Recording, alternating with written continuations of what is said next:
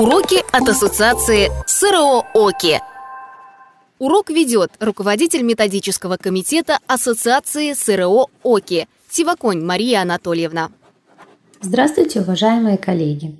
С вами постоянная рубрика от СРО ОКИ «Вопрос-ответ». Сегодня рассмотрим такую ситуацию, обязательно ли включать в состав техплана поэтажные планы при определении местоположения ранее учтенного здания. То есть возможно ли такая ситуация, когда поэтажные планы включать не нужно.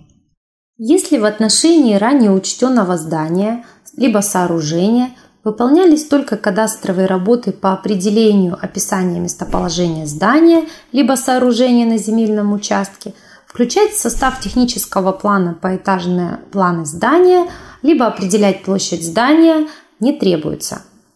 В случае, когда кадастровые работы выполнялись исключительно в связи с уточнением местоположения здания, то исходя из требований в состав технического плана будут включены следующие разделы.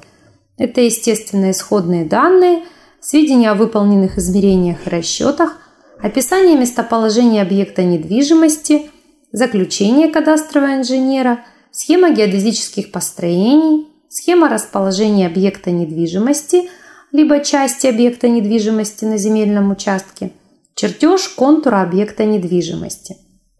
Однако обратите, пожалуйста, внимание, что в случае изменения описания местоположения здания либо сооружения на земельном участке, которое вызвано необходимостью исправления реестровой ошибки, либо, может быть, например, в связи с реконструкцией объекта недвижимости – то в этом случае наличие в составе технического плана такого раздела, как план, представляется обязательным. То есть вот вы именно в этом случае поэтажные планы должны включаться в состав технического плана обязательно.